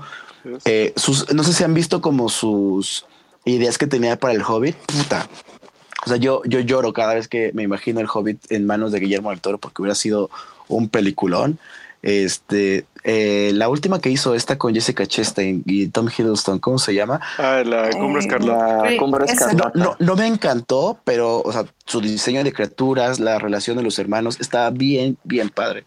Quizá como que flateó un poquito o algo así, pero cada una de sus películas toman temas que son universales, que todo el mundo conocemos, pero al final tú como espectador te enfocas en lo que él te quiere decir. Él sí, él sí logra llegarte al mensaje y decirte, yo quería que tú sintieras esto y quizá no lo sentiste como yo lo siento y esa es la ventaja de Guillermo del Toro, que sí te llega, pero él lo sigue sintiendo aún más y lo, pues lo de su discurso es como decirnos lo que hemos visto desde el 2000, ¿qué? Desde el 93 que creo que se estrenó Cronos. Pues, o sea, él se enamoró de, de una cosa y ese amor que, que, tiene hacia los monstruos, pues lo ha compartido, tengan monstruos o no. Y mi tercera película no es, no es destacable, pero cuando yo estaba morrillo me gustó mucho. Es temporada de patos como que me, me, ah. me, me, gustó porque es muy sencilla, está, está grabada en, en un departamento. Exactamente, la canción es, siento que es como, me llegó a mí como en la edad de la punzada, como a los Exacto. 12, 13 años. Ah. Y, y sí, obviamente sí, es como, es muy raro ver historias con las que te puedes eh, identificar en México y más en cine mexicano, porque pues que se estrenó en 2004, ese, ese año tenías Harry Potter 1000, tenías Spider-Man, tenías un montón de cosas y tener una historia como más aterrizada y que pudieras tú en, eh, empatizar con los personajes, a mí me, todavía recuerdo y digo, veo los insólitos, eh, los insólitos peces gato, perdón, ves güeros y demás, que toman como estos temas de, del cambio de la adolescencia, pero siento que todas esas no hubieran existido sin temporada de patos. Exacto, bravo, te aplaudo eso. Es una nueva ola también, sí, que fue como muy reciente, que también se agradece mucho, que ya no es cine como de narcos y de violencia, sino ya de cine de cómo nos tratamos de encontrar a nosotros mismos en esta ciudad. Historias, o en de este verdad. país. Exacto. Más, Y, fíjate niña- y que, niñas mal. No, güey, porque Marta y Gareda. Oh, porque Marta y Gareda. no, no, no. Pues bueno. Va Melvin. Aventurera. Va Melvin. Melvin se anda haciendo loco. Eh, Ok, bueno, pues ya, ya me ganaron Cronos. Claro. Entonces me voy a ir hacia atrás con este, esta peli Los Hermanos de Hierro, Uy, Ismael Rodríguez. sí. No, western mexicano. Pues es un western, es súper mexicano, este, pero no cae en la comedia, ¿no? Este, Bien. Y eso es, lo, eso es lo padre, ¿no? Es como todo un drama. Y está muy bien hecho, está muy bien contado, tiene este pais, o sea, unas tomas muy padres, ¿no? Paisajes del desierto mexicano. Mm. Y bueno, vale la pena esa, Los Hermanos de Hierro. Luego me voy a Canoa, de Uy, sí. 1975, Felipe Casals, que ahorita acaba de salir una versión en Criterion. y este, y pues me gusta porque al final termina siendo una película de terror. Sí. O sea, te- es la historia de basada en hechos reales de estos estudiantes que llegan al pueblo, a un pueblo, este, el pueblo de Canoa, y este y de repente como que todos se ponen paranoicos, este dicen que son comunistas y que vienen a Re- recuerda a, que, este, que, que están, están, está situada en época del, del movimiento estudiantil del 68. ah sí del 68 ajá Entonces, sí de ahí viene la Y paranoia entonces y, como toda esta paranoia ajá sí, y aparte acuérdate que es el manejo de la religión, ¿eh? O sea, esa, esa, esa, esa lectura Sí. está bien buena. Es el párroco, creo que, que Sí, es el párroco, a toda así la es. gente, ¿no? Y les dice, ajá, sí, a- pone a todo el pueblo contra ellos, ¿no? Este, matan a la mayoría, la policía llega hasta el final, ¿no? Y al final no hay culpables, ¿no? Es como, no, pues quién sabe, pues fue el otro, ¿no? O sea, y se siente como tan real, tan, tan actual, perdón. Tan actual porque Eh, no sé. aquí el, el dato curioso es que, gente, esto sí pasó en la vida real. ¿Es neta? Es neta, así es. Es una, por Sí. así que es una Wow. recreación de los eventos de canoa. Así que, pues ahora sí que nada más chequenla.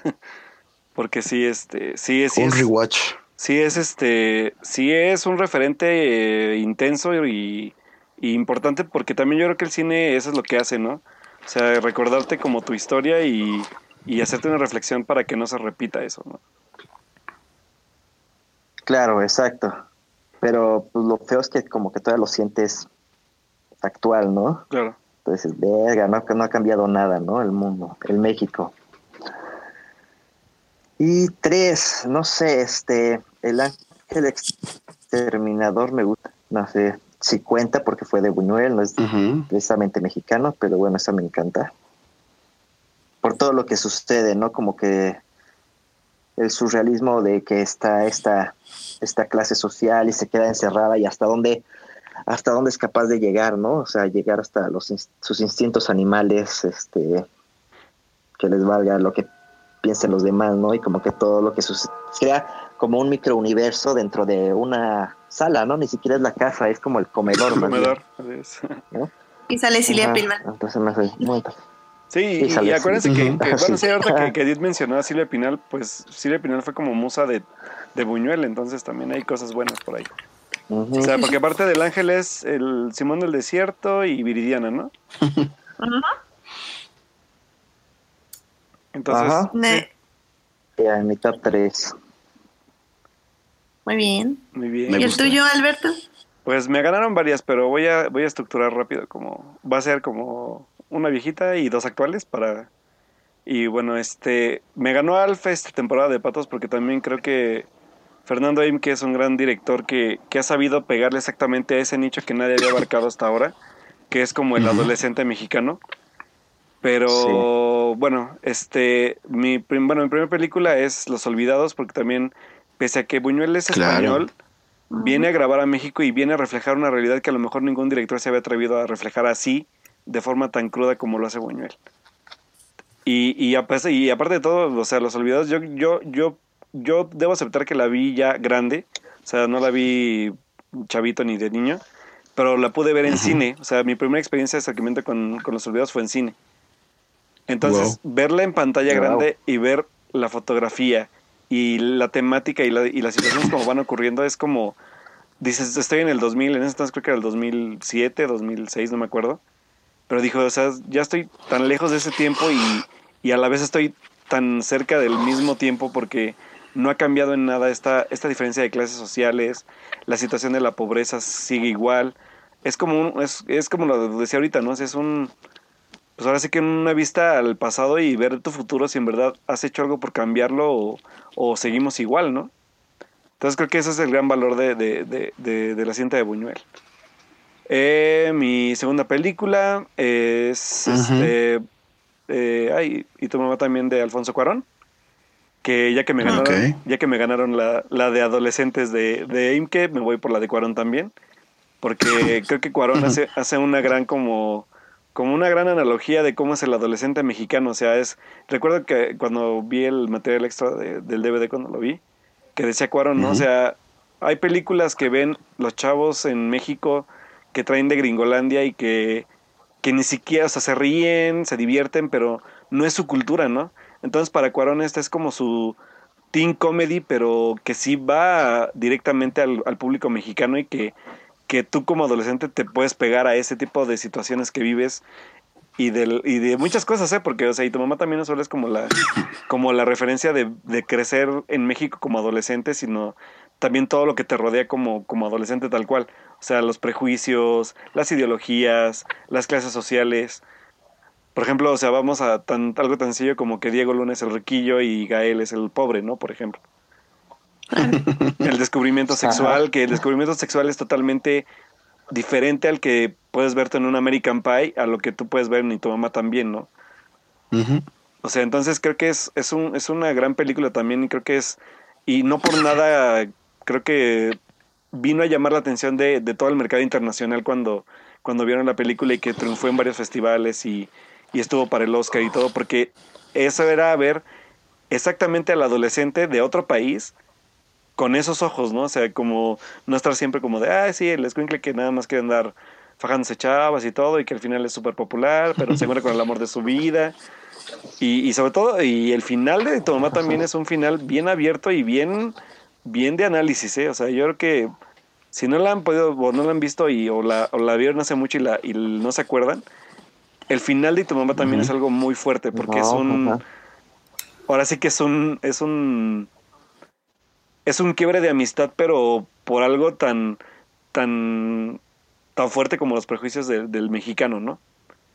Entonces, bueno, Mira. aparte la fotografía del, de Lubeski, uff, señor Lubeski. Pues ni la, la voy a revisar, yo ya no me acuerdo. Pero sí, o sea, creo que es una gran Sí, yo película. tampoco. Hay que revisitarla porque sí es, es una joyita para mí, la verdad. que Creo que Cuarón de ahí empieza ya también como con este, como impulso ya para arriba en, en su carrera y pues es de mis, es mi, es mi segunda favorita. Y bueno, voy a cerrar la tercera y me van, me van- es que me van a criticar porque soy un ridículo y soy un cursi, lo que quieran, pero la tercera película que escogí, sobre todo por este espíritu mexicano que se carga, es este Arráncame la vida, adaptación de la novela de Ángeles Mastreta. Lo sabía. No, la verdad es que eh, te voy a decir algo. Yo sé que es una película muy cursi y todo, pero Está Para- aburrida. no, fíjate que a mí no se me hace aburrida. Pero ¿Eh? bueno, a mí no se me hace aburrida. Yo creo que es una película que funciona. ¿Cuál? Arráncame la vida. Ah, Ah. Ay, Dios mío. ah. Cursi. Sí, yo sé. No, ¿sabes qué? ¿Sabes qué? Eh, me gusta de, de, de Arráncame la vida. Que tiene esta como... Creo que fue la primera película que yo vi que en verdad había una... Un, un análisis como de... ¿Cómo decirlo? Como de, de separación del, de la ideología del machismo. Eso, eso me gustó mucho. A lo mejor es muy novelero, porque sí debo aceptar que la película es muy novelera, si no lo voy a negar. Hombres hablando de machismo. ¿Qué es esto? Pero, pero sí, es que es interesante porque a ti como, como hombre te llega a incomodar porque dices, en verdad somos así, o era, era así el, el macho mexicano tal cual. Somos, somos, somos. somos? Todavía. Todavía, todavía. Entonces, aparte de, de, de, bueno, de Lo dice con orgullo. lo digo con orgullo. no, Sí. pero, pero la temática se me hace, se me hace bastante interesante. La fotografía me encanta. La está ambientación. La, Sí. ambien- la ambientación de la época está padrísima. creo que es una película que disfruté y la vi dos veces en el cine porque sí me gustó mucho y yo, yo debo aceptar mi gusto culposo, pero es una película que, que si no la han visto yo también creo que vale la pena como checarla sobre todo por todo este, ahora sí que como espíritu mexicano que trae. No, y mira que, o sea, sí, la verdad me aburrió, no me gustó, no me gustó como película, como guion ni nada, pero, pero voy a, voy a darle que sí me acuerdo al menos de tres escenas. O sea, son, son escenas que, como dices, tal vez yo las vi desde el punto de vista de la mujer, obviamente, que como tú mencionas, o sea, este tipo de mentalidad de cómo tratabas de buscar la libertad y cómo terminabas encerrada de nuevo. Entonces, en, en tu misma en tu misma eh, búsqueda de libertad. Y deja porque el, personaje de Ana Claudia lo que me gusta es que no solamente busca, por así que libertad también, o sea, no solo como, ¿cómo decirlo? Es, es una libertad general, porque va desde la sexualidad hasta de la ideológica y también la social. O sea, creo que sí. sí, sí, sí, llega a afrontar los, los tres temas, sí débil en algunos, fuertes en otros, pero creo que es un buen referente para, para este inicio como de cambio, ahora sí que, pues así como decimos por acá, el cambio de, equidad de género, ¿no? En cuanto al cine. Porque, y sobre todo porque en cines, película, perdón, en películas pasadas, de años pasados a Arráncame la vida pasados, seguíamos viendo el mismo tipo de cine también en ese aspecto, ¿no? O sea... Y sabes qué es curioso, o sea, pues. claro. Y lo curioso que es lo que les mencionaba hace rato, es que Literal, este, estos tres años, cuatro que trabajo en Terminal, he visto, no les miento, unas 400 películas mexicanas. Y, y lo que yo veía, yo, lo que yo he visto es que había un patrón de que el cine mexicano sí estaba evolucionando mucho. Y éramos muy liberales, pero muy liberales en todo lo que hablábamos, contábamos y cómo lo, cómo lo decíamos. El problema fue que por el gobierno eh, se dejó de hacer sí, no dejamos de contar cosas y dejamos de hablar de nuestras vidas diarias. Por ejemplo, fíjate que... Y eso fue lo que nos llevó al retroceso. Exacto. Y, y, y, al final de cuentas, fíjate que estuve viendo incluso, vi el, vi el fin de semana dos tipos de cuidado y, hay cosas que me llamó mucho la atención, pues sobre todo por la temática, ¿no? O sea... Clasicazo. Sí, y aparte... Sí, clásico. ¿Cómo enfrentas a la, a, la, población a un tema como el que tocan ellos, ¿no? O sea, como el de, la verdad es que yo me casé con ella pero no la quería y quiero con la otra. Entonces, así como de... Exacto. O sea... Y todo es comedia. Sí, exacto. Como, what the fuck. Y comedia, o sea, ahora sí que la comedia en el, en, el, en el buen sentido de la palabra, ¿no? O sea, de, de hablar ahora sí que aristotélicamente hablando. Este, sí, claro. O sea, de personajes que cometen errores y buscan resolverlos, pero con una forma, de una forma liviana, ¿no? Sin caer en el drama. Sí. No sé, mira, así, por ejemplo, películas de Silvia Pinal, por ejemplo, La Adúltera. O sea, ya ahí vas como con la idea de qué tipo de película vas a ver. y otra cosa es muy diferente. O, ay, estoy buscando la de Yo soy muy macho, por ejemplo. También es de Silvia Pinal y es de ella que se tiene que disfrazar de hombre para ir a trabajar. Ah, sí es cierto. Y, y, es como ella misma se enfrenta a todos estos estereotipos, no de la mujer, sino del hombre. Y cómo ¿Qué nos ella, pasó, carajo? Y es de Coriza, no me acordaba de eso. sí, no, es muy, muy buena, porque ves, te digo, todo, toda esta idea de los estereotipos del hombre y lo que se espera de una mujer, pero cómo una mujer interpreta a un hombre de la sociedad mexicana, un macho. Y luego de, de, aquel entonces, que pues era el machismo en su, en su cumbre. Claro. Pero hasta eso no, porque luego en las películas mexicanas hay muchas referencias a situaciones homosexuales y que están muy cómodos con ellas. Entonces, luego yo no me pregunto si el, el ser macho era una broma que se fue tomando muy en serio hasta que ya se pensó que era en serio. ¿Sabes?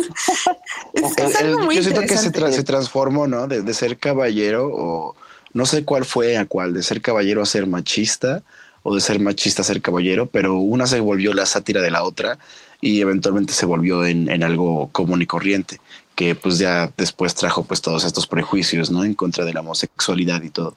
Es, es un fenómeno cultural muy interesante en México porque, o sea, no había razones si tú ves, si tú digo, esto ya es como, de, de social, nunca hubo razones en México para hacer este eh, juicios o como ah, para ser homofóbicos. O sea, es algo que, que surgió de repente, le veo un origen exacto. Es muy, muy, muy extraño, porque en México, pues como dices, siempre hubo como grupos muy tal vez podemos culpar un poquito a la religión, pero fuera de eso yo no le encuentro como el, el por qué. O sea, fue solo surgió de repente y ya. Estoy, estoy buscando cómo se llama esta película. Así ah, ya, ya la encontré. De Arturo Ripstein, que se llama El lugar sin límites. Ajá. Donde sale este Gonzalo Vega y Roberto Cobo, que era sobre ese, sobre ese tema, ¿no? O sea, y es una película ya vieja, o sea, también. Y es muy buena. O sea, no, y, y, miren, ahorita le, yo les recomiendo al público, o sea, yo no estoy restaurando películas para el placer de mi productora. Este, sí estamos restaurando películas para, para gente, porque ya hay muchas plataformas que van a empezar a sacar un montón de cine mexicano, pero es que no tienen idea de la cantidad de películas que hay. Entonces, yo les sugiero muchísimo que las busquen. Está, no sé, ahorita Televisa está restaurando, TV Azteca, Claro Video va a estar restaurando. O sea, hay, hay muchas, muchas, muchas, muchas, este, eh, que ya están abriendo canales para ver cine mexicano. Y como estamos diciendo, van a poder ver un poco cómo pensaban antes cómo fue evolucionando este pensamiento y cómo llegamos a lo que es ahorita. O bueno, cómo primero llegamos a las ficheras, luego llegamos a la comedia barata, que es un poco la que vemos ahorita en la televisión, y cómo ya estamos evolucionando a lo que ahorita estamos viendo, que también, por ejemplo, es algo que yo estoy trabajando. Este año, no, el año pasado salió, por ejemplo, Maquinaria Panamericana. Este año eh, salió en documental Tempestad también. Va a salir la cuarta compañía en algún punto. O sea, es, es muy interesante ver cómo ha evolucionado nuestra cultura, nuestra sociedad por medio del cine. Entonces, yo, les recomendaría, ya si estamos en, las recomendaciones finales, este en, en, la UNAM sacaron una, una serie de libros de el maestrasísimo Ayala Blanco sobre el cine mexicano. Y hay, hubo una, una serie de, de, textos que casi inéditos, en su mayoría periodísticos, sobre un, eran una serie de volúmenes publicados en orden alfabético que hablan sobre el cine mexicano, pero una crítica muy fuerte al cine como un poquito, no, no contemporáneo, porque pues obviamente no va, Ayala Blanco no va a perder su tiempo viendo niñas mal, pero, pero eran volumen, era, era la aventura del cine mexicano, la búsqueda, la condición, la disolvencia, la eficacia, la fugacidad, la grandeza, la herética, la ilusión y termina con la justeza del cine mexicano. Y este último, la justeza, que es el, el, el último tomo que, lo, que ahorita lo tengo en mis manos, es el más denso. La verdad, a mí me ha costado mucho poderle, este, pues, esa ya la, esa ya la blanco, todos sabemos que es una de las eminencias del cine, pero se va a, o sea, critica como la lealtad de los personajes en el cine, la impunidad en, en, en, algunas historias, va a la pedofilia, va a la evasión, va al amor, a la decadencia, a la tentación, a la impotencia. cada uno de los valores, cada uno de las virtudes, de los de los errores que se cometen en los personajes, en las historias, en las películas. Ayala Blanco lo, los aborda de una manera bien crítica. Y digo, estos libros no son como para cualquiera. O sea, si le quieres entrar al cine mexicano, pues te recomiendo que primero lo veas. Y una vez que lo veas, que conozcas su historia, su contexto, y ya después te puedes entrar, puedes entrar a Ayala Blanco. Porque son textos pesados, pero se, se, va parte por parte a cada una de las predicciones, eh, cada una de las producciones eh, más contemporáneas. Creo que se va como de los 60 hasta los 80 90 y pues es un juez fuerte este hombre. La verdad, todos los que lo conocen saben que él no se anda con rodeos pero sí recomendaría que le, que le dieran chance a Yara Blanco. Yo sé que ha pasado por mucho y que lo han traído de, aquí para allá en, sus textos, pero vale la pena para que conozcamos completamente cómo se desarrollan las historias del cine mexicano. Ayala Blanco es el único que es la autoridad en cine mexicano. Nice, excelente recomendación. Sí, hay que leer a Ayala Blanco. Ahí estará en la descripción del video los títulos que les acabo de decir. Me parece excelente. También, este, ya nada más para cerrar, igual la de Ahorita estoy viendo como clips y la de Yo soy muy macho, de hecho pasa algo muy parecido a, a Mulan, donde el hombre se enamora del hombre y dice, ¿qué me está pasando? Mi chica es la razón. Exactamente. Entonces, es lo que decíamos, o sea, que yo creo que está en esta recomendación que nos da Alf. O sea, cómo ha evolucionado el cine y, y ahora cómo nos tomamos las cosas, como justo en esta película que acaba de salir, la de Yo soy muy hombre, o no sé cuál, la que ahorita ya está en... Lo de Este- hazlo como hombre. Hazlo Eso. como hombre, la del, Entonces- la Dios, del esposo de Daisley Derbez, ¿no? Estaría muy interesante este comparar, por ejemplo, estas dos obras y decir qué está, qué está diferente, qué no está diferente y Ay, ¿Qué no. salió mal? qué salió mal tal vez. No, no, no, no ¿En qué momento se fue todo al carajo? Pero bueno, chicos, pues yo creo que con eso cerramos el programa de hoy. Pues, Eh, sí. fue El breve programa de dos horas. de- nada, tranquilo, tranquilo. Este, casi, casi. Este, pero bueno, ya, ya les dimos grandes recomendaciones para que vean con su familia en estos días patrios. Eh, Sí. Tomen con responsabilidad, pero antes les tenemos que dar nuestras, bueno, dónde nos pueden escribir y dónde nos pueden localizar. Pues bueno, Eh, eh, ¿quién empieza? Ah.